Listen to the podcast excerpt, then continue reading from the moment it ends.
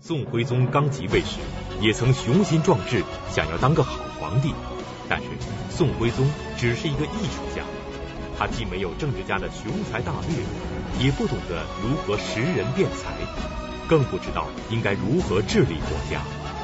于是，宋徽宗在位的二十多年，奸相秉政，宦官掌兵，这些贪官佞臣们千方百计地讨好宋徽宗，并利用宋徽宗的各种嗜好，乘机勒索百姓，横征暴敛。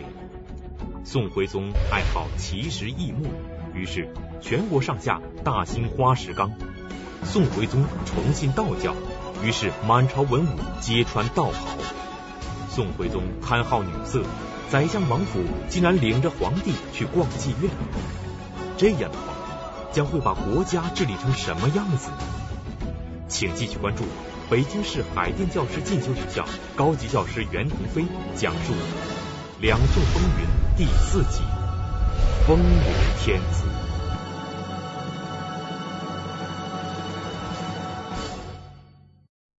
徽宗皇帝啊，在蔡京、童贯、王溥这一帮奸贼的包围下，不理朝政，越来越走上了这种就是奢华无度的道路。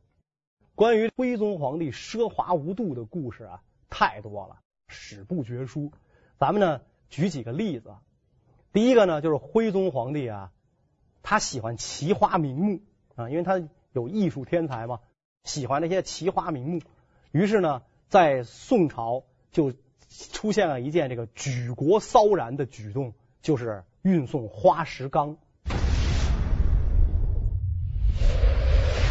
呃，我们听那个《水浒传》里边有一个雉节生辰纲，这个纲是什么东西呢？就是宋朝啊，管这个大宗运输的货物叫纲啊，花石纲呢，就是大宗运输南方外地的这种奇花名木、奇石啊异草运到京师，它是用船来运输，因为这石头很大嘛，要用船来运输，十艘船编为一组，称为花石纲。一开始啊，这个花石纲啊还没有特别的呃，就是搞得这么。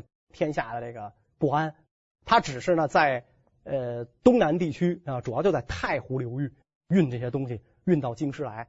结果呢，最后只要是皇帝看中了这块石头，皇帝就会给运石头的人高官厚禄。这样一来的话，皇上的举动就化成了一道无声的命令，于是就在全国范围内大规模的掀起了一场运送花石纲的这种举动。在太湖啊，发现了一块石头，发现了一块石头。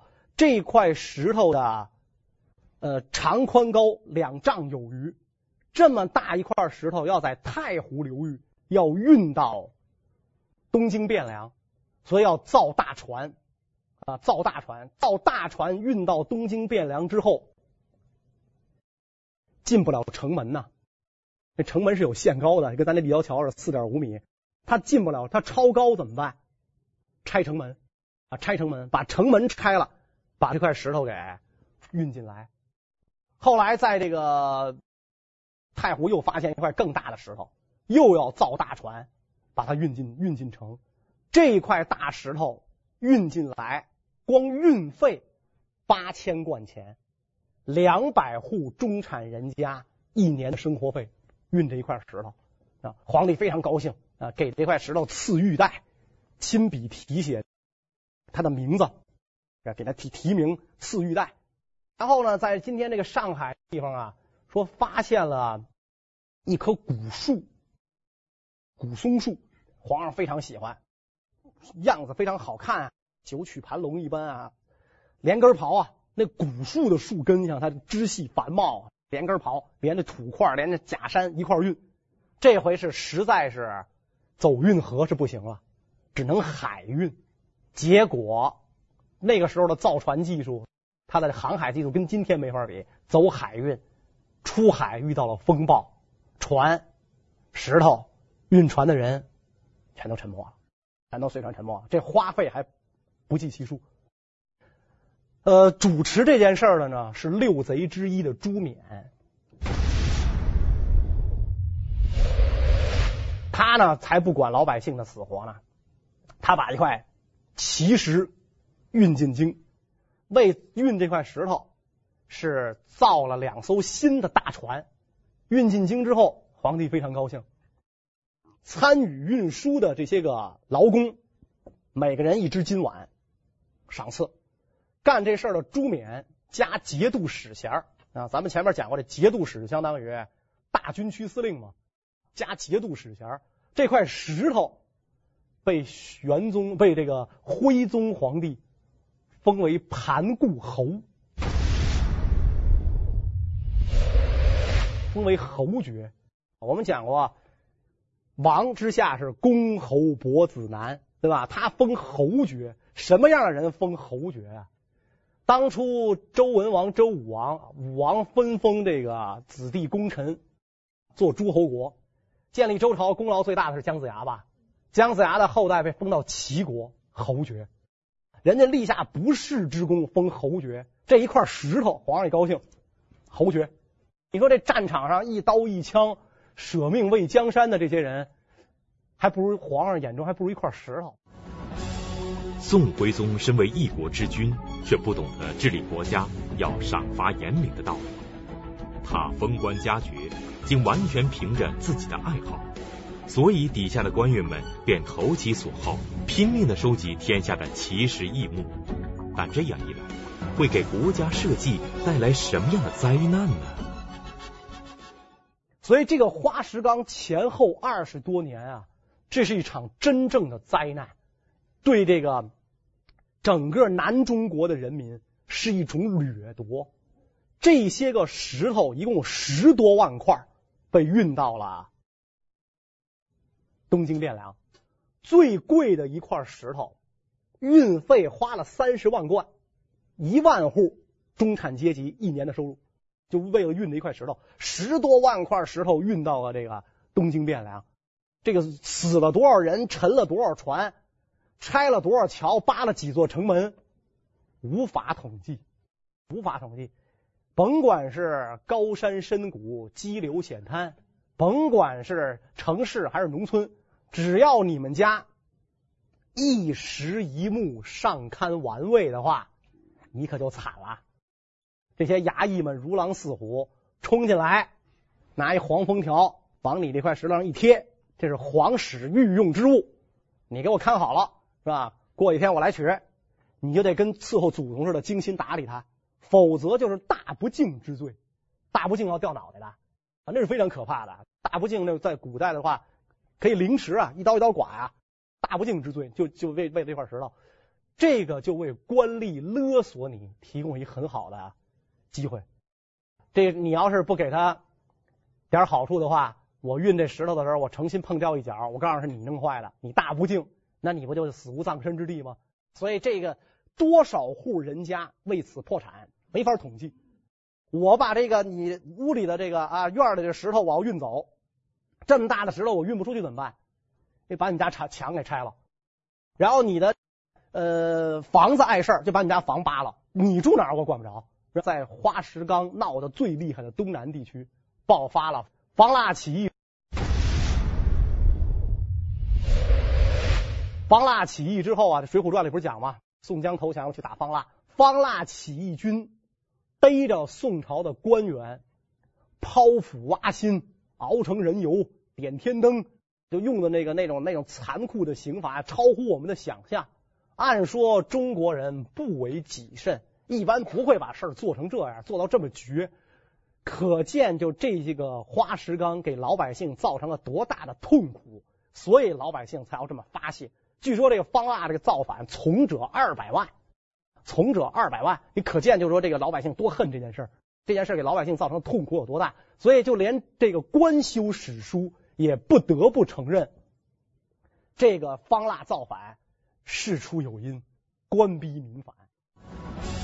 宋徽宗的一个爱好，给老百姓带来了巨大的灾难，那些想升官发财的官员们。不顾百姓的死活，大兴花石纲，结果官逼民反，遍地狼烟。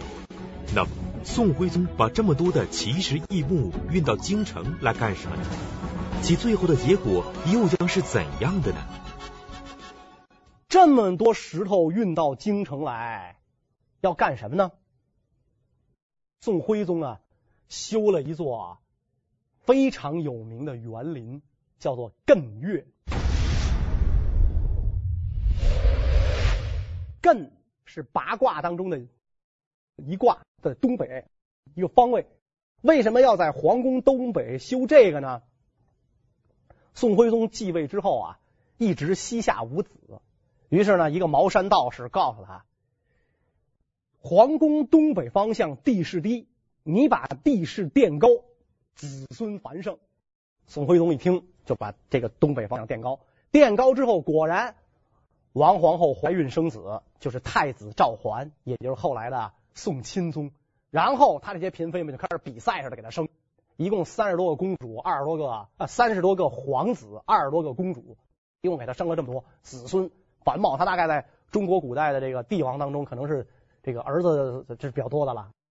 康熙有没有这么多啊？好像是二二十多个，二十多个啊。他这个是三十多个孩，三十多个儿子啊。所以这一下他就宠信这些个道士，而且就相信皇宫东北方向这地方好，于是开始修呃艮岳。我们讲过，你可以说宋徽宗治国无方，但是他的艺术品位那是相当高的。所以，再贬低宋徽宗的人，也承认这个艮岳集中国古典园林之大成，太美了。艮岳纯粹是皇上玩的地方，不像圆明园、颐和园里边还有这个就是皇帝上朝居住的那种宫殿，他没有，他完全仿效江南民居。白墙黑瓦，然后还有这高阳酒肆里边还有一条买卖街。高阳酒肆，艮岳的主峰完全是用太湖石堆成，高一百五十米，高一百五十米，然后遍栽奇花名木。进去这进了这个艮岳的大门，一条笔直的御道，两边全是那些耗费重金运来的太湖石。艮岳的山上啊，存了很多什么呢？呃，一个是。雄黄，再有一个是炉甘石。为什么要搁这个雄黄呢？呃，避蚊虫、蛇虫啊，它可以避开。再有炉甘石，炉甘石干什么用呢？一下雨的时候啊，炉甘石会冒烟，云蒸霞蔚，恍如仙境。我们的艺术家皇帝就在这仙境当中徜徉，思考自己将来的一幅画作，然后思考自己的，呃，激发自己的艺术灵感。奇花名木不用说了，还有很多珍禽异兽。据说光梅花鹿养了几千头，然后仙鹤、锦鸡、各种水鸟，然后各种动物，各种动物全全都具备一个非常漂亮的人工的皇家野生动物园。一到夜里啊，这些野兽它就叫啊，鸟也就叫啊。在东京汴梁城首都的心脏部位。弄这么一野生动物园，天天晚上动物叫，老百姓觉得这绝对是亡国之音呐！这这多明显不祥之兆！这这首都将要变成畜生聚居的地方，这不等于就是这个荆棘铜驼嘛那种感觉了吗？所以完全就变成不祥之兆。到后来，当这个金人攻打东京汴梁的时候，那个时候徽宗已经退位了，钦宗皇帝继位，百姓没有粮食吃，艮岳开放，里边东西随便杀。里边东西随便，那几千头梅花鹿，什么仙鹤、水鸟，全都被百姓分食一空，全都被百姓分食。老百姓在古代能吃上肉是不容易的，因为这个当官的才能吃肉嘛，肉食者是当官的，老百姓就只能吃五谷，蔬食者。所以这下可倒好，开了荤了，而且鹿肉，多难得呀！随便吃，这些东西都吃了。然后那些太湖石用来堵城门，堵城门，砸金兵，当那个那个那个炮雷石炮火，那都是多少运一块来的多少贯钱的。就这么着都白白给糟蹋了，这座这个皇家园林也就毁了。后来这个北宋被灭掉了，灭掉之后呢，金朝的第四代皇帝海陵王完颜亮把都城从遥远的上京，就是今天黑龙江阿城迁到了北京，迁到这儿，迁到这儿之后呢，他就拆这个艮岳的太湖石到北京来堆他的园林，就是今天著名的北海公园琼华岛。那么他拆这个太湖石运到北京来的时候，一个回麾商人承包了这项工程，拆在艮岳拆出来的雄黄十多万斤，这个人一下富可敌国，发了大财，是吧？如果我们今天啊去北海公园琼华岛的，就是靠近五龙亭的那个那那那个方向，就是白塔的背面啊，北北坡。你到那个地方，你去看，还能看到很多精美的太湖石。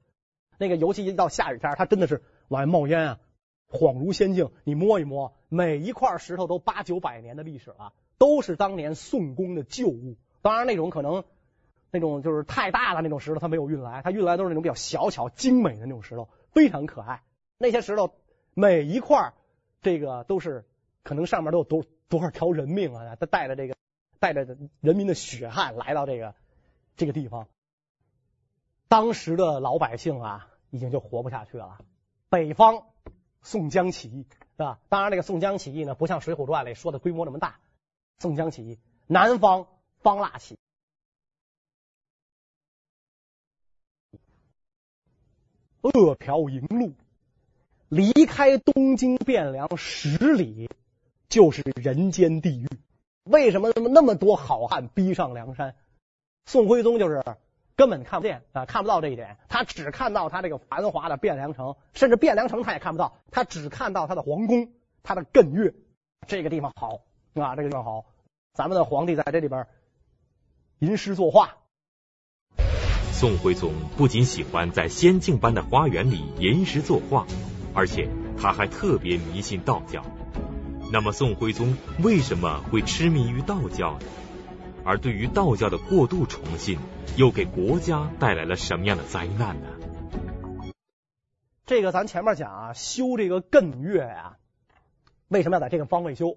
是因为道士给他出的主意。所以宋徽宗又有一个举动，举国崇道，崇奉道教，对这道教信仰到了无以复加的地步。这个道教啊，是中国土生土长的宗教，它在东汉时期形成，是中国传统道家思想跟神仙方术相结合形成的这么一种土生土长的宗教。咱们中国呢，自从汉唐以来，逐渐三教合一，佛儒道。但是这个儒家呀，严格意义说呢，它算不上是宗教，它是一种思想。儒家修性。就是修身养性，你的性格你要这个舍身取义，你要杀身成仁。他讲这个道家修命，道家要延年益寿，你要成仙，白日飞升。佛家进入中国之后，提倡一种终极人文关怀。人为什么信佛多？就人文关怀。孔夫子他是反对讲这些个不知生焉知死啊！你别问我人死了之后怎么，我不管这个，我就管你活的时候怎么样，杀身成仁，舍生取义，我就讲这些东西。不知生焉知死，别跟我谈这鬼鬼神神的这些事儿。道家讲你死不了，你可以白日飞升，你可以成仙，一人得道，鸡犬升天。结果这个道士真正成仙的，反正咱们也看不见。那么佛家讲，他就是一种终极关怀，人死了之后灵魂往哪里去啊？转世投胎啊，来世怎么样啊？啊，来世怎么样？所以圣人因神道而设教，皇帝对各路宗教都是要支持的，都是要支持的。但是呢，这个道教的思想啊，跟皇帝的主张是皇帝的想法是最契合的。为什么呢？我们想，这皇上最关心什么事儿？我觉得啊，他最关心两件事。第一，我坐的这把椅子。别被别人抢走，对吧？所以这个谁也别造反，这是第一个他关心的事儿。这把椅子我坐稳了之后，我第二个关心的事儿，我怎么能坐得长一点儿啊？我怎么能坐得长一点？最好我就永远坐下去。那我怎么能做到这样？哎，道教跟皇上说，完全可以啊，您可以修炼啊，你炼丹啊，你可以成仙啊，你可以长生不老啊。所以这样一来，皇上就非常喜欢这道教。徽宗因为。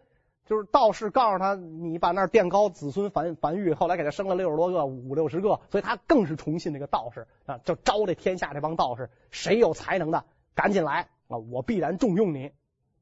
来了一个道士叫王老质，这个人一见徽宗的面，给徽宗一大信封，您看看这个啊，我二我先不说别的，您看看这个，徽宗把信封打开一看，里边是他早年给他的妃子们写的情诗，据说内容很下流，所以徽宗一下被震晕了。天，你怎么知道的这东西？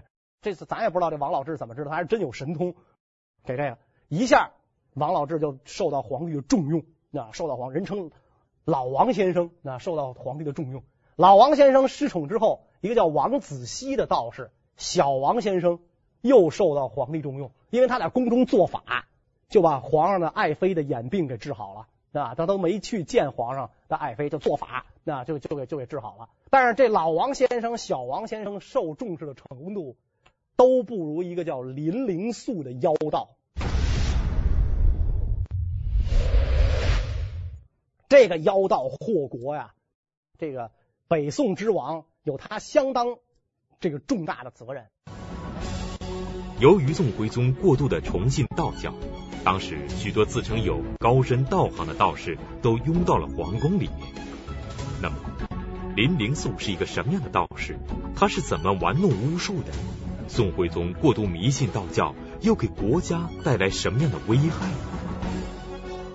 林灵素年轻的时候跟过苏东坡。说这话呢大家都乐。这个年轻的时候跟过苏东坡，苏东坡呢说给林灵志给林灵素啊看过相，说你将来必然大富大贵。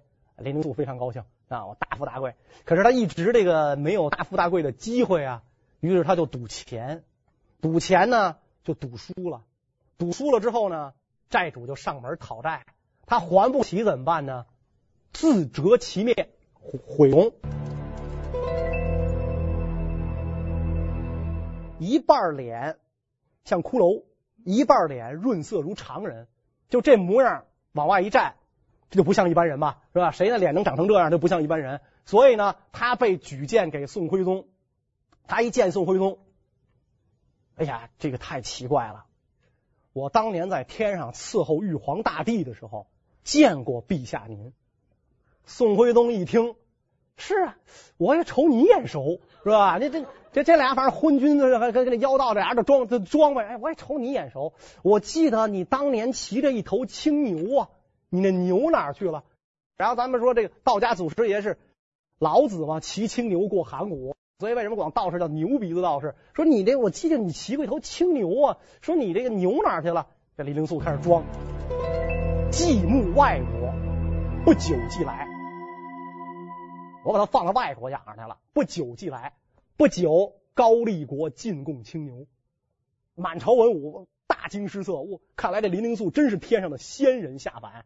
然后这宋徽宗赐这个青牛给林灵素骑乘，然后林灵素就在朝廷上开始东指西指，说：“陛下，你知道你前身是谁吗？你不知道吧？你是上帝的儿子，神霄宫玉清王。然后我们的目睹中原被金敌之教毒害，中原被佛教毒害，所以上帝派你下凡。”拯救苦难的中原人民，我呢是这个玉皇大帝跟前一个叫左慧的仙人，主子既然下凡，我也就跟着下凡了。然后他一指蔡京，说：“这位啊，这位，这是左元仙伯，当年也伺候玉帝。”一指王普，这大奸佞，这位是文华丽，也伺候过玉帝。当时宋徽宗最宠爱的刘贵妃，九华玉贞安妃，这是天上的。仙女儿，童贯、梁师成这俩大宦官，这也是天上的仙，也不是一般的宦官啊，是天上的仙。昏君佞臣们一听，怪不得我们相处的这么融洽，原来我们在天上就是一家子。这这这这太好了，这个是吧？原来我们在天上就是一家子。于是林灵素被皇帝赐以道职，你是真人，你真是仙人，你不是一般的有本事，通天彻地之能啊！经常让那个林灵素啊讲法。林灵素在在这个汴梁城，东京汴梁城开法会讲法，每一次来讲法，来的听众一个人赏三百文钱，这东京汴梁这人就空了。甭管是不是道士的，弄块青布把脑袋一包，就冒充道士去去听他讲法，一人三百文。每一次法会的花费都在今天百万人民币之巨，花这么多钱，林灵素真的懂什么道法吗？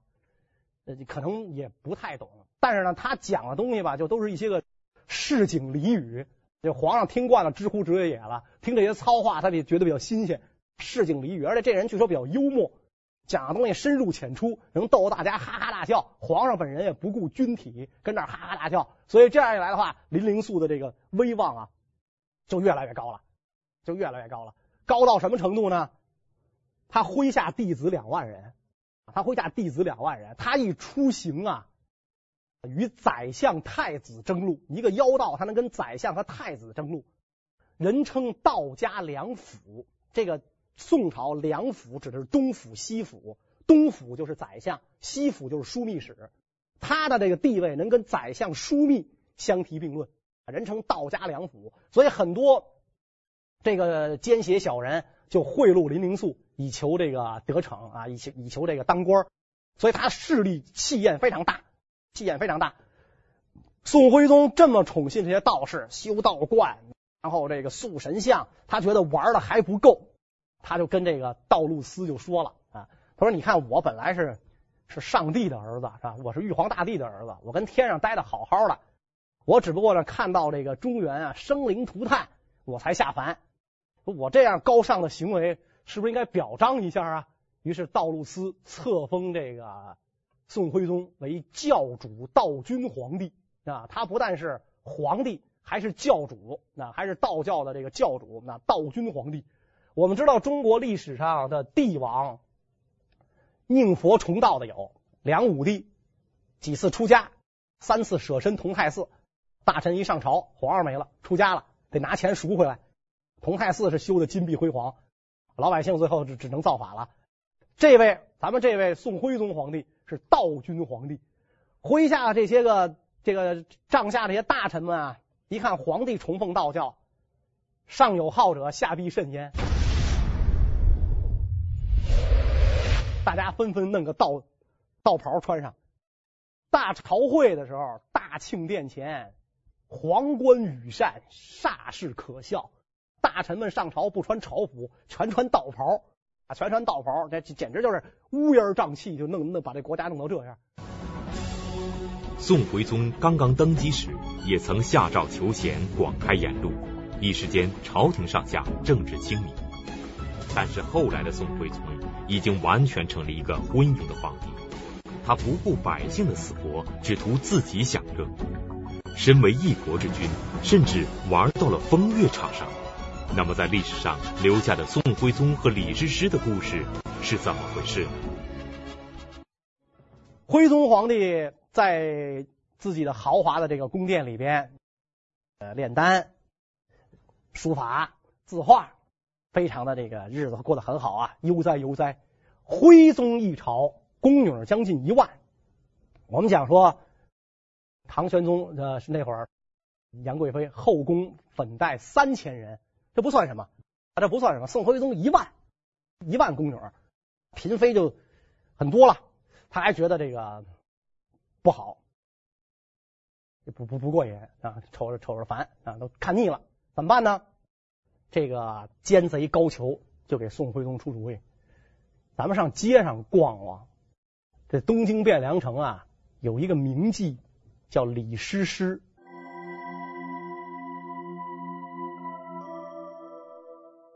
艳名远播，陛下您愿意不愿意去看看？那宋徽宗能说不愿意吗？就去了。李师师这个人呢，他爸爸原来是开染房的，他三岁的时候呢被寄养在佛寺里，所以他叫师师嘛。佛佛佛弟子叫师，当时当时人管佛弟子叫师啊，他叫李师师。等他长大之后，他父亲因罪获刑，判刑了。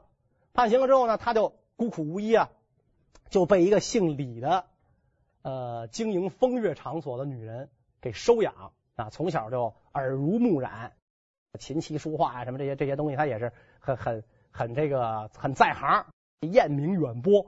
那个时候的这个名妓的话，不是说光长得好就可以的，他这个这个呃文学修养也很高。正好宋徽宗也喜欢这个，俩人艺术上的知音嘛，所以高俅呢就引着宋徽宗来见李师师。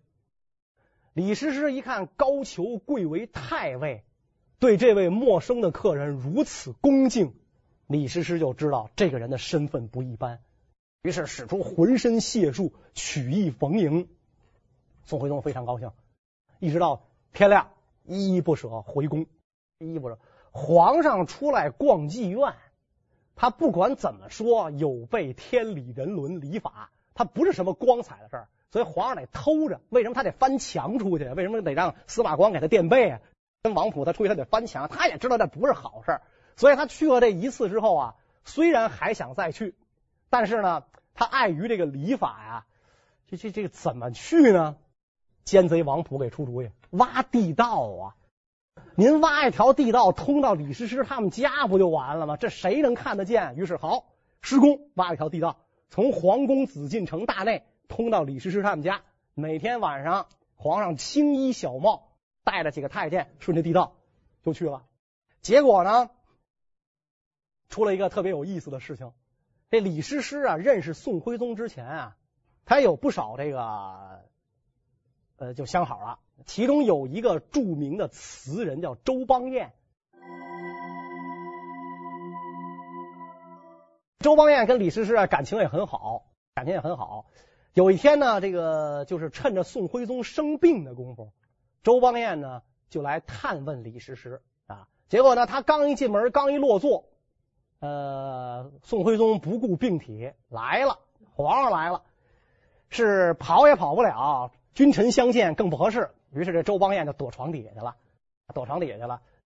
宋徽宗就进来，跟李师师呢两个人一起吃橙子，然后就聊天，然后李师师呢就给宋徽宗弹琴啊唱歌，然后呢宋徽宗说天色已晚，我我呢就起驾回宫了。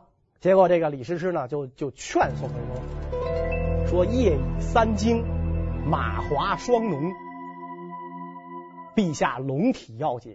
你呀、就别走了啊！宋徽宗呢还呃那天可能确实是有什么事儿啊，不行，我一定得走。于是宋徽宗就走了。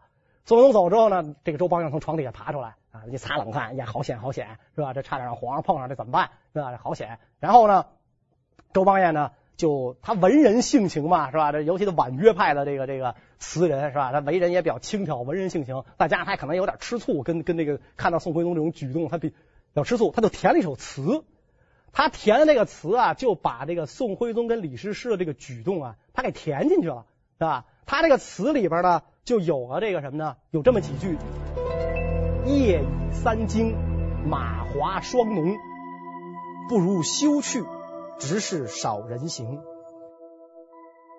结果这个等宋徽宗再到李师师这儿的时候，词就是流行歌曲啊。谱上是能够唱的，那所以我们看这个词分豪放、婉约两派，婉约派占多数嘛，因为婉约派一般就是人人的两大永恒的主题，生命与爱情。婉约派一般就唱这些东西嘛，所以这宋徽宗就问李师师说：“近来有没有什么新曲子？”李师师就把这曲子给唱了。他一唱，宋徽宗就变了脸了。夜已三更，马华霜浓，这不都是当时李师师跟我说的话吗？说这作者是谁？李师师。他一看，哎呦，他他他没法，他没法隐瞒，他不是我写的，他没法隐瞒，怎么办？就只好说是周邦彦写的，这可就给周邦彦惹祸了。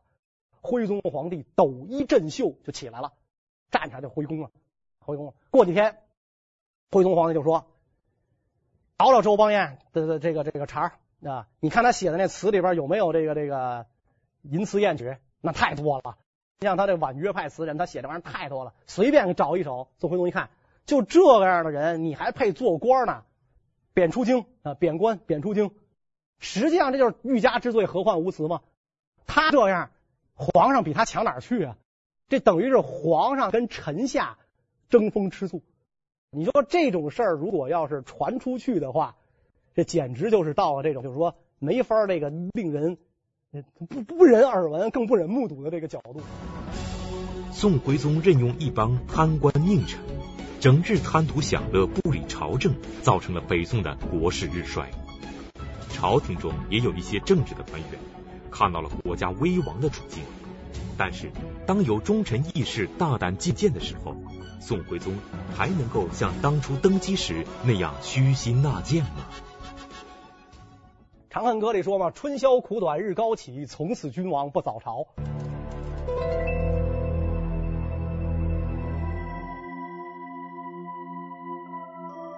你让他一到晚上去妓院了，天一亮回来，他有功夫早朝吗？所以他皇上就不早朝了。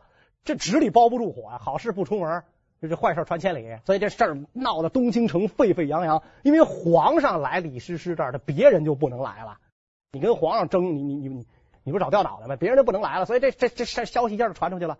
一个叫曹府的小官儿啊，这个人叫曹府，七品小官，给皇帝上奏章，你不能这样，你对得起天地祖宗吗？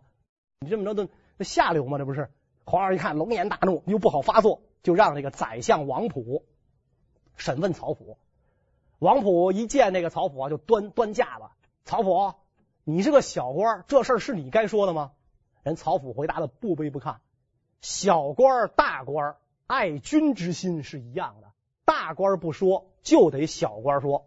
哎，一下把王普噎回去了。王普就问另两个副宰相张邦昌、李邦彦啊，问这问这，尤其李邦彦那奸贼爬树的那个，问这俩说：“你们听说过这事吗？”那俩赶紧说：“没听说过，我们都没听说过。”所以这个王溥就说：“你看见没有？我们做宰相的都没听说过，你个小官你哪听说？你这不是侮辱圣上吗？”曹府说：“你们是听说了，装没听说。你们这种人啊，根本就不配做宰相，国家亡就会亡在你们手里。”这曹府也豁出去了。于是这个王溥恼羞成怒，打入这狱中，最后找了一个机会就给他发配，然后迫害致死。所以这样一来的话，这个满朝文武也没人再敢提这事儿。宋徽宗皇帝风流天子正在这儿诗酒流连啊，练着丹，这吟着诗，作着画。写着书法，跟那帮那个昏君佞臣悠哉悠哉，正这美的时候，一场亡国惨祸近在眼前。咱们下一讲再讲。